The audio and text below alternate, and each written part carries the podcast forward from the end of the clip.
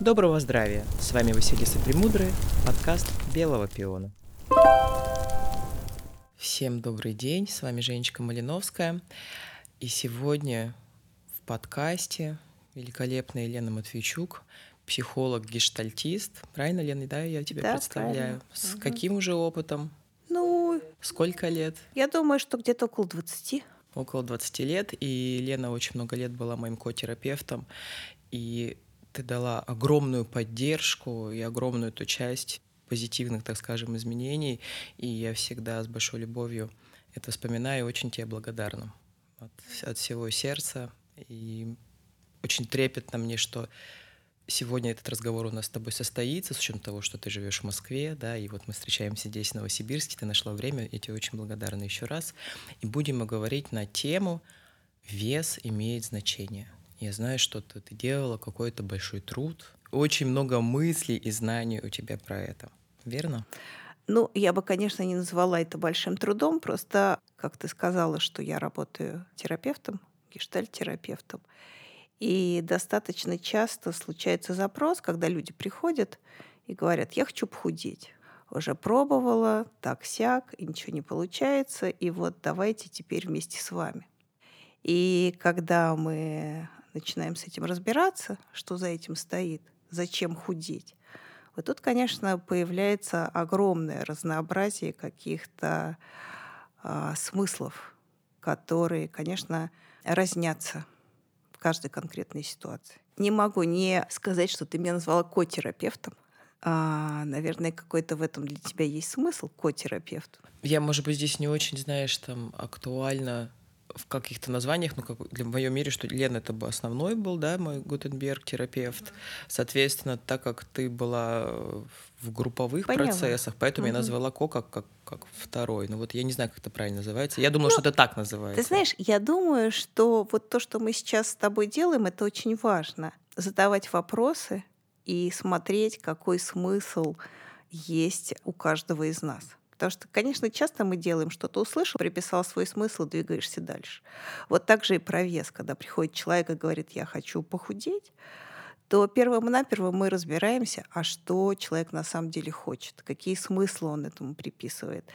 И, к сожалению, очень часто открывается смысл такой отложенной жизни, что я буду счастливой, если похудею, что налаживать отношения, строить какое-то партнерство, а, устраиваться на нужную работу мне мешает только условный там лишний вес. Поэтому прояснять это наше все. Да, я даже не поняла твоего захода, понимаешь? Я так, хоп, вот все таки ты хороший терапевт, да? Витиевато, Вообще, да. как веревочки не виться. Да, да, узнаю твой стиль. Знаешь, я сейчас здесь хочу поговорить про, что есть люди, которые, ну, условно, на пустом месте могут набрать вес. Про что это? Потому что я помню свой опыт, как раз когда я еще была замужем, и вот мы там лечили, хоронили второго ребенка, и я вот в таком же весе, как и сейчас, но качество моего тела было совершенно иным. Был какой-то очень большой живот, и большие были огромные руки. То есть я сейчас смотрю, это не я как будто бы. Ну, то есть я теоретически понимаю, что это была какая-то там моя история защиты или как это. Как это вообще связано? Экстра вес из ниоткуда? Или наоборот излишняя худоба, когда люди не могут набрать? Расскажи, что ты по этому поводу думаешь? Ты знаешь, я думаю, что ничего не бывает случайно. Когда ты говоришь душа и тело, оно для меня живет по-другому. Я считаю, что мы организм. Ну, такой вот. То есть ты не разделяешь, что типа тело — это храм души, Ты знаешь, мне в этих вообще а, терминах достаточно трудно говорить. Я бы вот про душу как таковую, да, про храм и прочее я бы отложила. Поскольку ты меня позвала сюда как гештальт-терапевта, то я считаю, а, ну и разделяю точно это основное положение гештальтерапии, да, что вообще-то мы организм. И а, мы растем, меняемся за счет контакта с внешней средой. Когда говорят, что я вот думаю головой, давайте не будем думать, а слушать тело, то для меня вот нет такой дихотомии. Что такое дихотомия? Ну, это вот это разделение, да, что вот эта голова — это тело, потому что с моей точки зрения мы чувствуем, думаем и живем телом, и голова — это тоже тело. И тогда вот когда этот организм приспосабливается к тем условиям, которые есть внешние и внутренние, он каким-то образом создает адаптационные механизмы. И когда ты говоришь, что были большие руки, что-то еще было большое, и ты говоришь, что это не я, это была ты в тех обстоятельствах. Ну, тогда это была единственная возможность как-то, может быть, за счет этого удержаться на этом свете. Потому что я, конечно, слышала твою историю, но сердце не, не может не реагировать. И мне кажется, что в такой ситуации я, конечно, фантазирую. Но это, в этой фантазии может быть смысл. Да? Тебе надо было чем-то за этот мир удержаться. Поэтому мне не очень нравится обобщать, потому что гештальтерапия, она про индивидуальное. Конечно, мы можем выделить какие-то там общие тенденции, но точно в каждом случае это уникальный ответ организма, который он может дать на предложенные обстоятельства. Это может быть и набор, набор. это может быть потеря. Это может быть потеря, да. Вот про потерю веса я работала несколько раз, не могу сказать, что у меня огромный опыт работы с анорексией, да, но это как будто бы какое-то идеальное я где-то внутри, и даже если во мне 40 килограмм, то я все равно не могу до него докоснуться, достичь. И вот эта вот тяга к идеальному, она уменьшает, уменьшает, уменьшает, уменьшает, а все равно недостижимо, потому что оно внутри. Ну так смысл зашивается вот этого всего. А с булимией работала? Работала несколько раз. Мне кажется, что здесь похожи механизмы, когда нет чувствительности. Да, вот я ем, и я не чувствую, что я нас, насытилась, потом появляется чувство вины, вот это все выбрасывается наружу. Это как будто бы, мне кажется, все равно какой-то не очень осознаваемый поиск какого-то идеального я. И когда пища поступает внутрь, да, это же ни для кого не для секрет, что это первичный такой базовый механизм удовлетворения потребностей у младенца. Да? Когда ему тревожно, что ему делают? Ему дают грудь.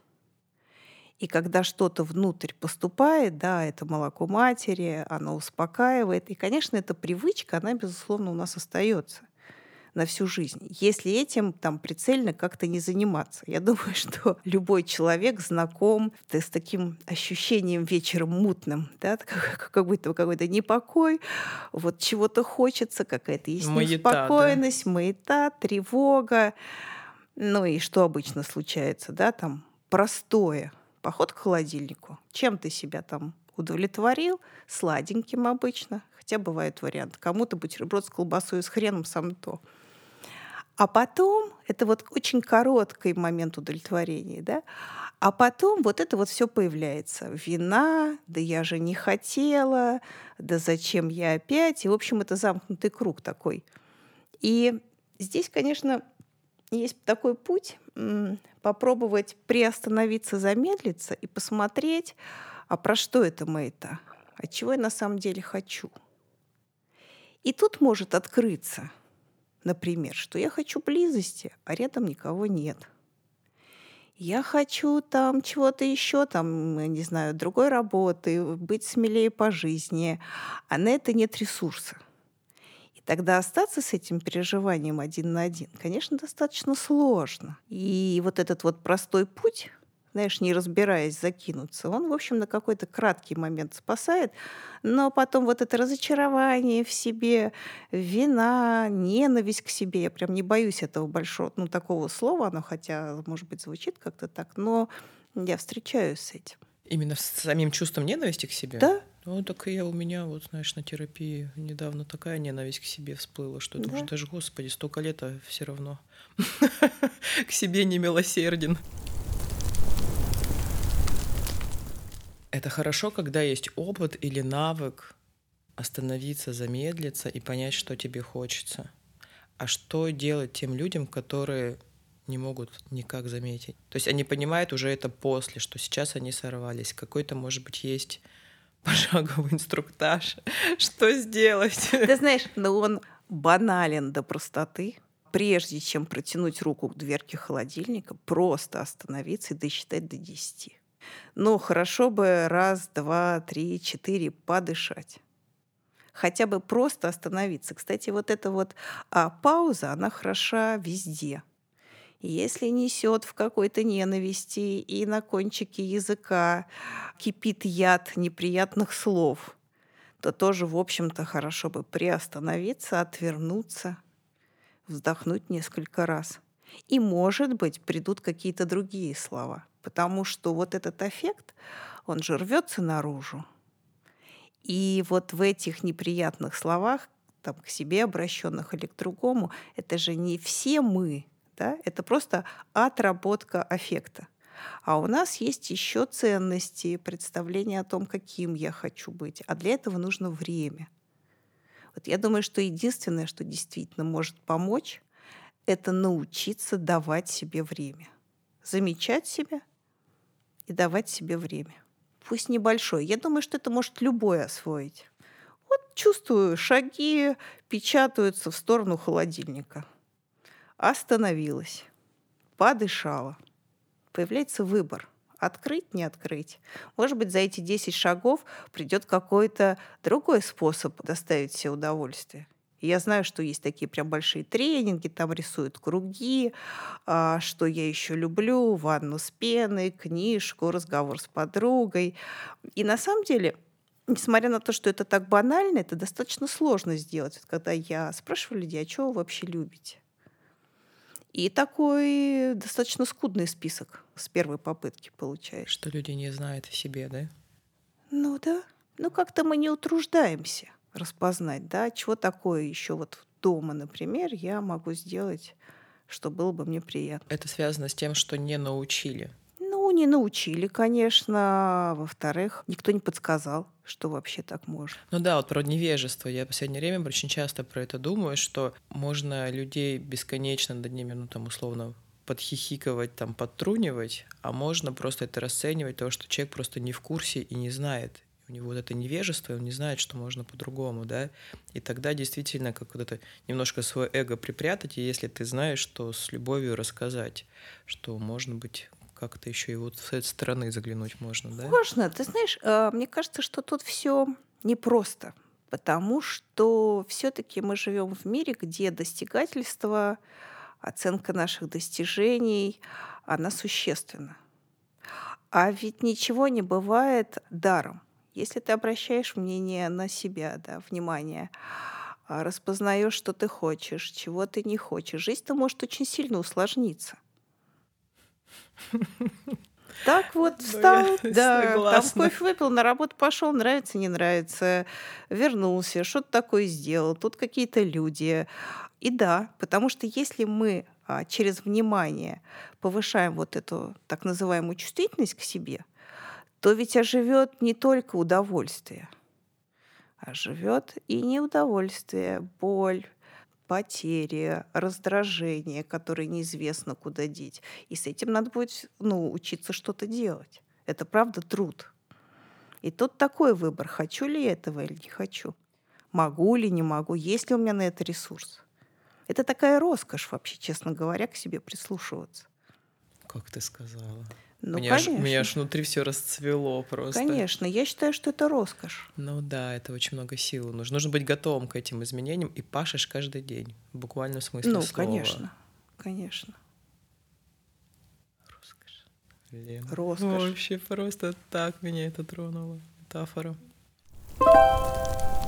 Я бы вот про что порассуждала. Уж коль мы затеялись да, в нашей с тобой беседе все-таки называть нас организмом, то мне кажется, что вот этот вот вес, он, правда, появляется как ответ на какую-то, может быть, отложенную потребность, или нет другой формы, или даже иногда вот эта такая маниакальная борьба с лишним весом, она ведь, правда, тоже отвлекает от каких-то других более важных вещей. Вот про синдром отложенной жизни мы говорили, да, что вот то я так живу, потому что там у меня условных лишних 2-3, там 10-30 килограммов. И как будто бы жизнь начнется только тогда, когда я вот с этим совсем справлюсь. И тут может быть вес, может быть там, я не знаю, у кого-то нос, какой-то не такой, да, вот я живу не так, как хочу, потому что, и начну жить когда-то. И правда, это много очень э, занимает времени, сил, и в каком-то смысле дает такое, знаешь, ощущение движения. Вот не знаю, встречалась ли ты в каком-нибудь там спортивном зале вот с такими людьми, которые, для которых остальной мир не существует. Они в чем живут? Сколько я съел белка? Тогда ли я попил, тогда ли я поел, сколько раз я присел, насколько увеличился мой там, а, вес, который я поднимаю, там, сегодня 15, потом там 17. Они выстраивают себе такой мир, в котором вот это имеет значение. То есть это как внешний только мир? Ну почему внешний и как я в этом мире живу? Он, он такой вот соприкасающийся. Сейчас по попробую по-другому сказать. Ну, то есть меня вообще не волнует ничего, перестает волновать все остальное за рамками вот этими. Вес, что я ем, как я ем, сколько я сплю, сколько у меня белка, сколько у меня еще чего-то. И тут, в общем-то, почему приходит успокоение, это то, что я условно могу контролировать. Потому что остальной мир неконтролируемый от слов совсем. И правда, многие вот так вот живут. Для меня это сужено. Ну, я вот выбрал такой, знаешь, коридор, который я могу вытоптать. Тут как-то что-то поддается контролю. Я могу прикладывать усилия. У этого есть какой-то эффект. И, может быть, это неплохо. Вопрос только зачем? Если человек отдает себе отчет, зачем он это делает, да и слава богу. А широко это как? А широко это вот же про с тобой, да, души. с чего, э, ну, с чего мы с тобой начали, да, вот идешь и видишь какой-то газон там, а он не очень прибранный, и меня это тоже волнует, и я выбираю сделать мне что-то или не сделать мне что-то. Вообще какая-то жизнь еще существует или не существует? Ну, многие же э, истории могут задевать, или я точно их проскакиваю. Вот ко мне иногда приходят клиенты, я спрашиваю, а помните дорогу, по которой вы шли? Они говорят, нет, из метро вышел там, и вот я у вас. Это из большого напряжения или из того, что это просто как нет этой нейронной связи, посмотреть под ноги по сторонам? А мне кажется, во-первых, нет привычки, а во-вторых, это опять же та же самая роскошь. Роскошь идти и заметить, что сегодня листья желтые, а как ветер по лицу, там, не знаю, меня или теплый поглаживает, или холодный хочется укрыться. Вот мне кажется, что этот термин достаточно затасканный полнота жизни. Но я, честно говоря, ничего мне придумать не могу. Вот она либо есть, либо нет. И если ее нет, и есть какое-то такое серое дребезжащее состояние, что я вроде живу, а вроде не живу. Приходят люди, говорят, у меня вроде все хорошо, но что-то нехорошо. И как будто вот нет этого ощущения себя живым. Не знаю, как про это сказать умнее. Вот точно знаю, как это почувствовать, а как облечь это в какие-то слова. Но я думаю, что каждый с этим знаком. Сто процентов. Я это ощущаю как день сурка. Ну да, в каком-то смысле. Да, я прям это прям четко моя проблема. Ну, не проблема, моя часть, которая уже ушла на очень такие сильно большие глубины, но все равно она присутствует. Я тут недавно распознала прям телом, как это вот это ощущается день сурка, потому что мой день, конечно же, если для обычно среднестатистического россиянина, то он за всю жизнь только не двигается и не видит впечатления, сколько я. А что бы ни происходило, вот это состояние, что все одно и то же, все равно одно и то же. Даже если ты чем-то восхищаешься, то завтра ты опять же этим восхищаешься. Uh-huh. И удовлетворение глубинного не наступает здесь такая тема сложная. Ну да, она, я думаю, что сложная, безусловно, а, но в ней тоже можно двигаться. И, в общем... Да, лучше всего изучать вот эту вот свою часть, да, чтобы как-то... Ну, себя в такой ситуации, да, да как так? Это вообще потрясающе, что я сейчас могу ну, во-первых, я очень много вижу в процессе, да, я вижу, как это все складывается, и там каких-то частях невероятно больно, но я прям намеренно позволяю этой боли быть, прям идти туда, чтобы прям изучить это пространство внутреннее, как оно устроено, как я себя там чувствую. И потом, конечно, приходят какие-то немножко другие ответы изменения, и это прекрасно, но это Конечно, сложно. конечно. Если ну, ты видел когда-то синусоиду, я думаю, что и ты, и наши слушатели приблизительно представляют, как она устроена. Да? Там можно оставить среднюю часть только, и там нет ни сильной боли, ни сильной радости. И вот тогда появляется это ощущение день сурка. Либо вот когда мы говорим про эту полноту жизни, да, то появляются пики – невозможно оживить только радость, удовлетворенность, еще что-то. Но неминуемо появится какая-то другая сторона. И не все к этому готовы. И поэтому, когда мы говорим про тело, правда, тело живет так, как, а, как ответ вот на предложенную ситуацию. Для кого-то это устойчивость. Да? Вот если я не могу условно прийти и сказать каким-то громким голосом, у меня не было такого опыта, да, то тогда, в общем, ну, наращивается попа, спина, чтобы я пришла, села, и мне было заметно. Если отказаться от такой представленности в мире, да, то придется там наращивать голос, умение смотреть в глаза, говорить, что мне это надо. Но это же тоже непросто. И мне кажется, что, правда, эти процессы очень взаимосвязаны, потому что вот это пресловутое курица-яйцо, да, оно же тоже если мы смотрим на нас как на организм, она совершенно очевидна. Вот у меня плохое настроение, потому что у меня желчь густая, или у меня желчь густая, потому что настроение часто плохое. И вот неохота ломать копья, да, что первично, что вторично. Оно точно все взаимосвязано. Вот ты знаешь, так интересно, что я хотела сейчас поговорить на тему, и ты, собственно, к ней пришла. Uh-huh. Я хотела рассказать сейчас немного про себя, что я недавно сдавала генетический тест. Но, во-первых, я очень чувствительно вижу по своей коже, то, что я uh-huh. этим занимаюсь, да, там по своим волосам, там какие происходят э, резкие изменения, дефициты белка. И вот я недавно получила генетический тест, который мне, вы, ну, в общем, выдалась мне генетика, мягко говоря, не самая простая, угу. достаточно сложная и очень много таких серьезных процессов, которые я не, ну, особо не могу влиять, только образом жизни, да, как-то.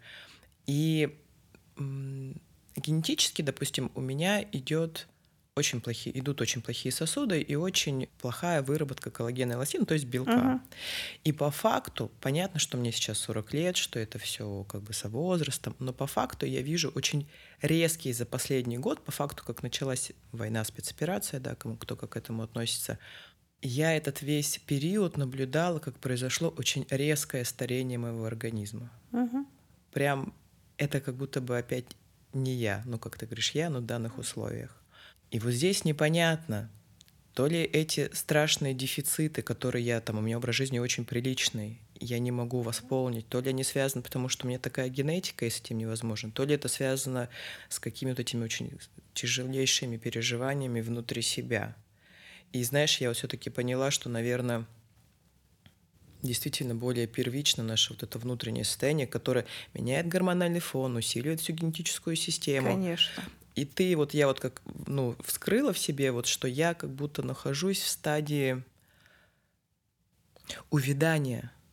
Mm. То есть это не про молодость души, это вот про какое-то такое внутреннее одиночество, которое произошло там у нас э, э, между мной и Катей, а Катя это же самый такой близкий для меня человек. И, в общем, когда вот началась эта мобилизация, у нас произошла молчаливая ситуация, как бы условно ну, даже не разность мнения, а разность действий немного. И это было настолько обеим больно, что мы не могли поговорить.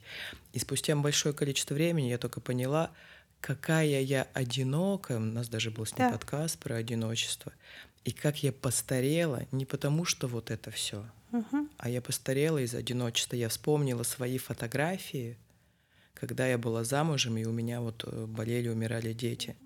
И это очень похоже. То есть я выглядела намного старше, чем я была. Слава богу, мы с Катей после Ришкеша там, пространство так сложилось, что мы смогли поговорить, и что-то стало меняться.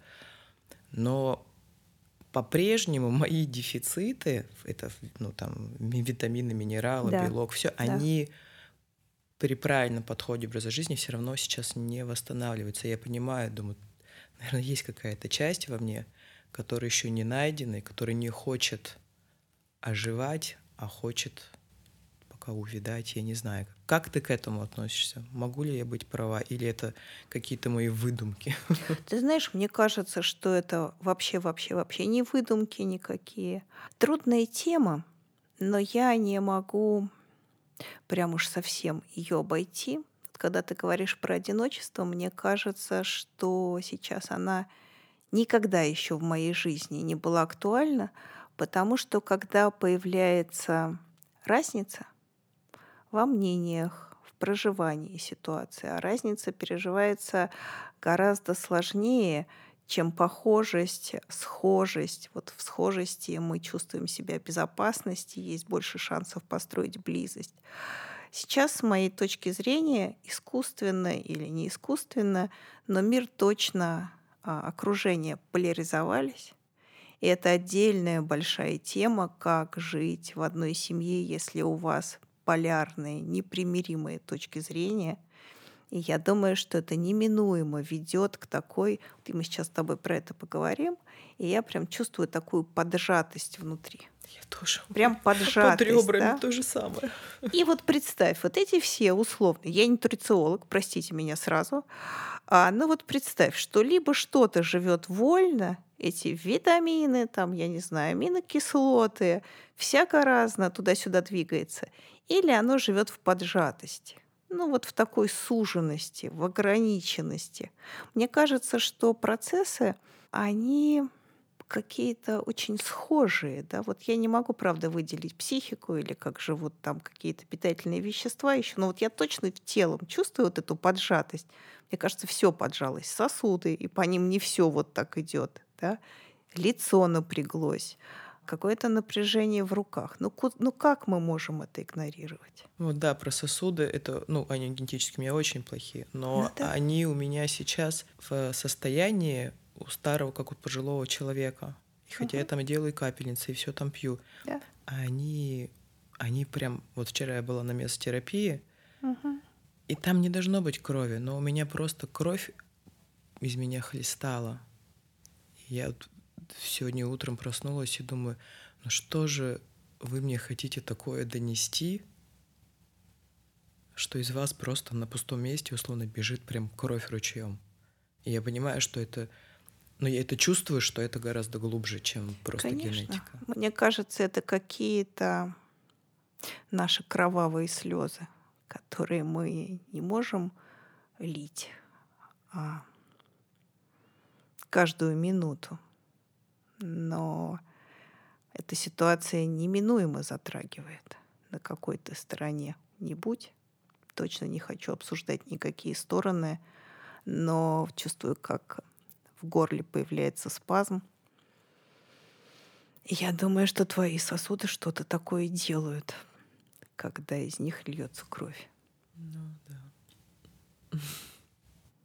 И правда появляется одиночество, когда я, например, осознанно выбираю, например, с кем-то что-то не обсуждать, потому что столько потерь за это время произошло, что хочется, правда, замереть и делать вид, что, ну, как-то оно где-то, а оно не где-то, оно внутри.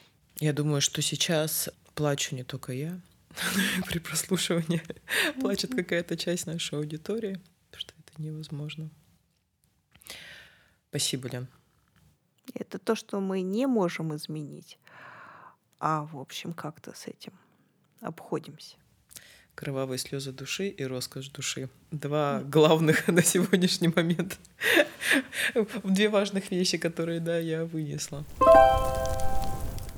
Мне кажется, что мы не очень говорим про вес как таковой, но это особенности гештальта, потому что по большому счету через какой-то любой симптом мы все равно приходим к той ситуации, которую этот симптом порождает. И, в общем, как ты сказала, как веревочки не веси, все равно мы подходим к какой-то неудовлетворенной потребности, которая Ну, либо по каким-то причинам мы выбираем не удовлетворять, либо просто мы ее не распознаем. Вот ты знаешь, я хотела тебя спросить вот о чем. Как ты относишься к тому? Вот, допустим, человек в большом весе. Угу. Но есть и у кого нету сил сесть условно на э, диету, да, заняться, да, изменить образ жизни, скажем, да. Есть те, которые на силе воли угу. начинают менять свой образ жизни. Правильно ли это? Когда на сила воли? Ты знаешь, мне кажется, что есть отличие усилия и насилия. И оно принципиально. Сила воли — это очень абстрактно. Если эта сила воли равна моему усилию, то точно флаг в руки и слава богу, потому что это внутренняя мотивация. Если это насилие, потому что я так должна выглядеть для того, чтобы быть там камильфо в какой-то среде или еще что-то. Ну, под какие-то внешние стандарты подстраиваться. Вот если это насилие, то это не очень хорошо. И вообще, знаешь, существуют разные способы. Много же работают с весом, это такая топовая тема. Есть а, два подхода. Отвращение и принятие. Вот на холодильник советуют некоторые специалисты найти самую мерзкую свою фотографию, где все правда, видно, не так, как ты хотел, и ее вешать. И тогда ты подходишь к холодильнику, видишь что меня то, что ты не хочешь. Дергает Я смотрю, ты прямо просто так жакетик-то подобрала, да? Ну, и вот из отвращения ты оттуда уходишь. Мне вообще не очень близко это, да? Есть другая мотивация, где находишь самую свою чудесную фотографию и приходишь и говоришь, а я хочу вот все-таки вот так. Мне кажется, что оно лучше работает. Это как с детьми, когда их тратишь внимание, заметить, что они сделали хорошо. Вот они делают там много-много чему-то учатся, да, и все плохо. Их можно за это ругать, и эффекта не будет. Вот ты опять здесь сделал не так. Или потрудиться и найти что-то маленькое, но хорошее. Сказать, а, смотри-ка ты вот тут вот как хорошо вот это сделал. Я думаю, что это про взрослых, ведь разовьешься в лепешку, чтобы еще кто-нибудь вот так вот заметил и похвалил. Поэтому здесь тоже есть разные подходы.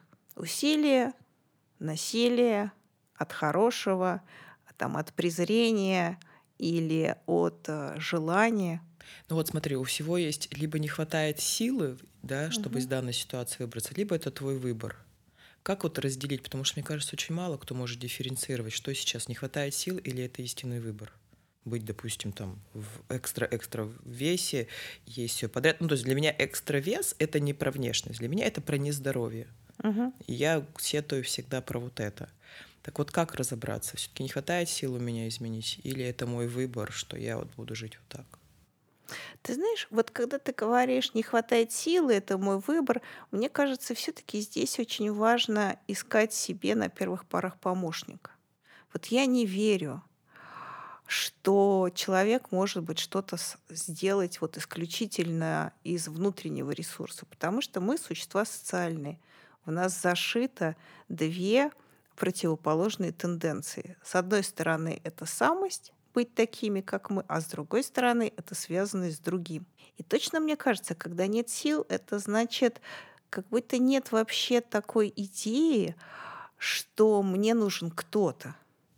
Ты сейчас про специалиста? Нет, не обязательно про специалиста. Ну, мне кажется, можно там а, с любым человеком близким как-то договориться. Вот, слушай, я вот не могу сама, давай ты, например, вечерочком будешь меня как-нибудь спрашивать, а как я в этом? Мне кажется, на первых порах очень нужна какая-то вот такая поддержка от другого человека. Или хотя бы про это поговорить. Вот даже, мне кажется, простой разговор с товарищем за чашкой кофе или чего угодно. Да? Слушай, вот что-то я такого хочу, но никак не получается, потому что даже вот это произнесенное не получается, не могу найти силы воли, оно как будто уже не растворено в тебе внутри, а с этим можно встретиться. И точно что-то меняется. Вот я прямо, если вот из советов, да, я бы прямо предлагала. Потому что когда оно внутри, оно неразделенное, потрогать нельзя. Существуют такие способы, там, да, писать письма, кому-то, например, кого уже нет, или э, выплескивать на бумагу свои чувства. Конечно, не обязательно потом жечь и спускать там в унитаз, а хотя бы вот, ну, мне это как раз кажется, что это вредно, да, а вот а, посмотреть на этот листок бумаги, на эти буквы и с этим встретиться через расстояние. Вредно, потому что ты тогда не встречаешься, да? Ну, мне кажется, что это подкрепляет какую-то такую идею, что от чего-то надо избавляться. А мне кажется, что, в общем, ни от чего избавляться не надо, а рассматривать, для чего оно тебе пришло. Оно вот тебе зачем дается. Потому что мы же энергосберегающие существа. Ничего, чего нам не надо, а, мы не делаем и не наращиваем, как тот же самый вес. Вот скорее разбираться, да, а что такого мне дает вот эта ситуация, когда у меня там, например, очень сильный, сильный, сильный лишний вес. Конечно, есть э, ситуации органические, тут нужны специалисты, безусловно. И хорошо бы, чтобы эти специалисты все-таки работали в паре с психотерапевтом. Тут же я буду топить за свою я историю, тоже. да, что всегда хороша команда. Ну, зачем-то, зачем-то такое в жизни случилось. Иногда это может быть, знаешь, что-то такое беззащитное, так должно быть упрятано вот этими огромными навьюченными килограммами, потому что кажется, что я такой там ранимый или беспомощный или еще какой-то. То есть ты не поддерживаешь эту идею, что если человек с большим весом, то он просто слабый и ленивый? Нет. Я тоже не поддерживаю Нет. это. Нет. Ну, она какая-то есть, конечно, в этом лень, потому что, правда, труд нужно. Труд, ну, я это назову труд души, да. ты назовешь труд организма, да, чтобы с этим бороться. Ну, не бороться, а менять это, да? Менять. Менять, неправильное да. слово. Да. Но все-таки тогда тут важно найти вот эту вот потребность, да, и посмотреть. Вот у меня веса не будет, вообще без кожи жить не очень. А что я могу нарастить вместо вот этих вот килограммов? Потому что, знаешь, вот я сразу отберу, а ничего взамен не дам. И что? А где будет мой вес тогда в обществе и на работе? Да? Ну, каким-то образом, да. да. А вот вместо вот этого, что я хочу нарастить? И это должны быть параллельные процессы. Я просто меняю форму. Вот уж прям совсем банальный пример, да, для того, чтобы иметь вес в обществе условно, да, а вот у меня есть там килограммы. Если я их уберу, что придет вместо? Как я буду представлена. И иногда вот эта вторая часть кажется настолько сложной, что просто, правда, легче иметь а, какой-то суррогатный заменитель. А как ты считаешь, у всех ли есть одинаковые силы в этой жизни? Или действительно нам уже изначально дано каждому по-разному? И кто-то может, а кто-то не может? Или мы все равны? Ты знаешь, я, конечно, думаю, что, безусловно, есть какая-то данность. Ведь ну, было уже много споров, да, и они менялись с течением времени. Сначала говорили, что там все там, от генов. Потом говорили, что нет, все социальное воспитание, да, любая кухар, кухарка может управлять государством. Ну, сейчас как-то народ перестал биться, знаешь, сошлись на том, что 50 на 50 и передаются не какие-то уже ну, готовые формы, а передается условно там генетический тип нервной системы может передаться. И, конечно, а, влияет то, как мы жили там в семейной системе. Потому что мы же не воспитываем детей словами, да, они воспитываются образом жизни родителей. И мне кажется, что это, конечно, не гарантия, что в какой-нибудь там спортивной семье, где, правда, ребенок был поддержан в том, что не все дается так просто, а поддержан, что вообще-то нужно твое усилие, там, где внимательно искали мотивацию, то тогда вот этот навык, он тоже нарабатывается. Поэтому тут такое, знаешь, сочетание генетики и вот этого навыка. Э, я знаешь, что очень люблю? Когда пространство выводит я хочу задать вопрос, а пространство в лице тебя, хоп, уже и его перешло к, к этой теме. То, что я хотела спросить про детей, и ты уже к ним перешла. Я так люблю эти Так работает кружева. поле. Обалденно. С моей точки зрения, да, так да, работает да. поле. Я вообще обожаю. И вот я как раз хотела обсудить немного с тобой вот эту тему детей с ожирением, потому что ты знаешь, какое количество их. Мгм. Мне очень больно всегда смотреть на таких детей. Мгм. И вот, может быть, из кого-то из слушателей есть проблема с весом у детей, на что им обратить внимание, как родителям? Что сделать? Потому что очень я знаю, что очень многие либо поощряют дальше данный образ жизни, либо начинают жестко ограничивать в еде, говорить, что там тебе нужно худеть, все остальное. Я не Мгм. верю, что это так работает для маленького ребенка. Откуда лишний вес большой у дитя? Ты затрагиваешь, конечно, огромную-огромную То есть у нас есть А. шанс на вторую встречу у нас есть шанс на вторую встречу, огромную область, которая касается воспитания. Но вот что я точно знаю, что нельзя ограничивать одного ребенка. Если по каким-то причинам, я в этом убеждена, например, ребенку нельзя сладкое, то хорошо бы, чтобы этого сладкого не было в доме. И даже если родителям можно, то из солидарности, из поддержки это сладкое из дома убирается. Сейчас появляется все больше и больше, с моей точки зрения, осознанных родителей, которые дают детям пробовать разное. И я вижу детей, которые с удовольствием уплетают брокколи, там какую-нибудь сырую морковку и прочее, прочее. Но мне кажется, что здесь могут быть, опять же, разные причины. Мы балуем детей сладостями. Мы не трудимся, когда это еще возможно, устраивать им разнообразие вкусов.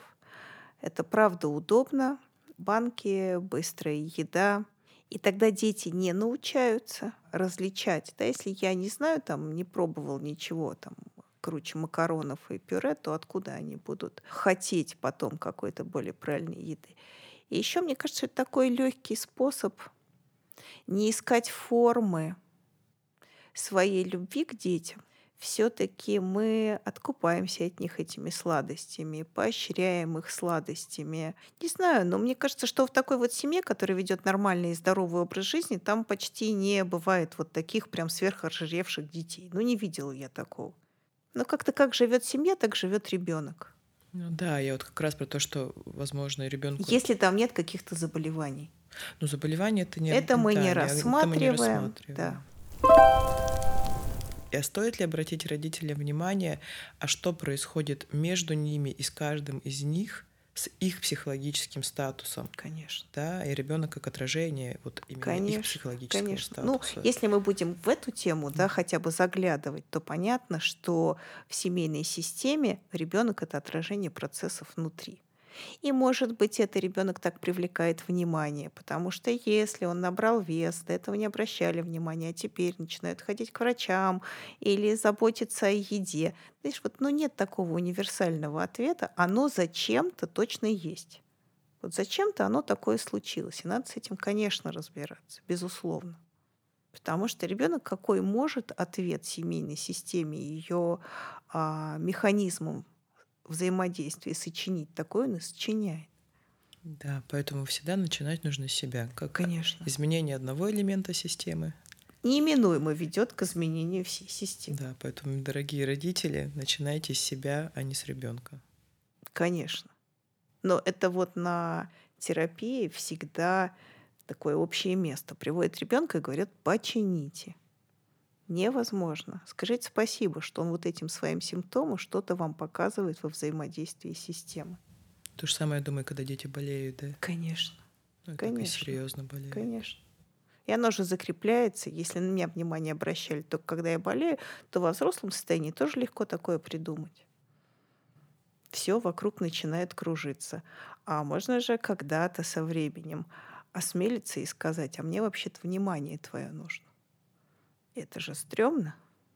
А вдруг откажут? А заболеть проще. Но у меня возникает, да, гамма чувств от такого непрямого через одно место способа получения любви. Ну, я вот про вот это. Я человек, который никогда не болел, у меня такого не было опыта. Я, наоборот, был тот человек, тот ребенок, который оберегал своих родителей в детстве, когда у меня была температура, я шла в школу молча, не говоря, чтобы, не, дай, не дай бог, не расстроить. Uh-huh. Хотя родители никогда не говорили, ах, ты меня расстроил. Такого не было. Я не знаю откуда. Видать, они своим, э, своими действиями показывали, как они оберегают ближнего не говоря о том, как ему плохо. И, по всей видимости, это мой механизм. Ты знаешь, мне кажется, что родителям совсем не обязательно говорить словами. Поскольку а, у ребенка есть одна задача выжить, то он знает родителей гораздо лучше, чем родители знают своего ребенка. Потому что выживание родителей не зависит от того, как живет их ребенок. И достаточно какого-то отвода глаз в сторону, движения губ, напряжения тела, и ребенок уже считывает, что я тут неподходящий.